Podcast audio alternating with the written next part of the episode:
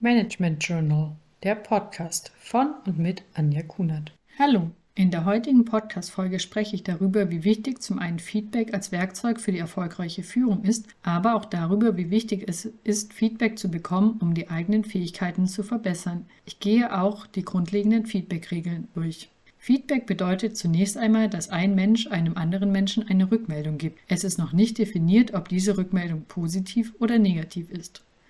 Das Feedback geben und das Feedback bekommen sollte idealerweise auf klaren Regeln basieren. Ich werde nun die Regeln nennen. Erstens. Wichtig ist, dass der Feedbackgeber beschreibt und auf keinen Fall bewertet. Dazu beschreibt er oder sie immer nur die eigene Wahrnehmung. Ein Beispiel ist, ich habe wahrgenommen, dass du bei der Präsentation gestern vor unserem Kunden sehr schnell gesprochen hast. Eine weitere Regel ist, dass Feedback klar und nachvollziehbar sein sollte. Der Feedbackgeber sollte die Situation so genau wie möglich beschreiben. Ein Beispiel.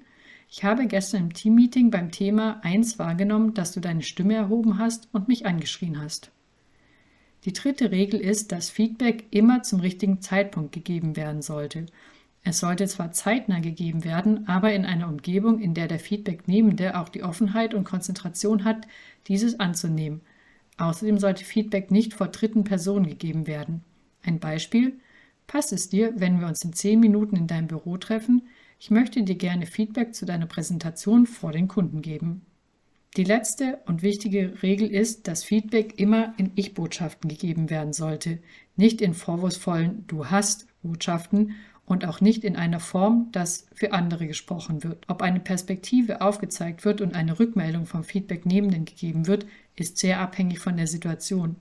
Wenn Feedback in einem formalen Rahmen wie einem Mitarbeitendengespräch stattfindet, kann dies durchaus gemacht werden. Wenn eine kurze Rückmeldung zu einer gerade stattgefundenen Aktion, wie zum Beispiel der Präsentation, gemacht wird, muss dies nicht unbedingt stattfinden. Feedback bekommen und Feedback geben sind wichtige Methoden zur Weiterentwicklung. Zum einen können Kompetenzen verbessert werden und Verhalten kann verändert werden. Außerdem können erzielte Erfolge schön sichtbar gemacht werden und beurteilt werden. Ich finde es wichtig, dass Feedback nicht nur in formalisierte Form stattfindet, sondern dass es auch innerhalb eines Teams oder einer Organisation eine Feedback-Kultur gibt.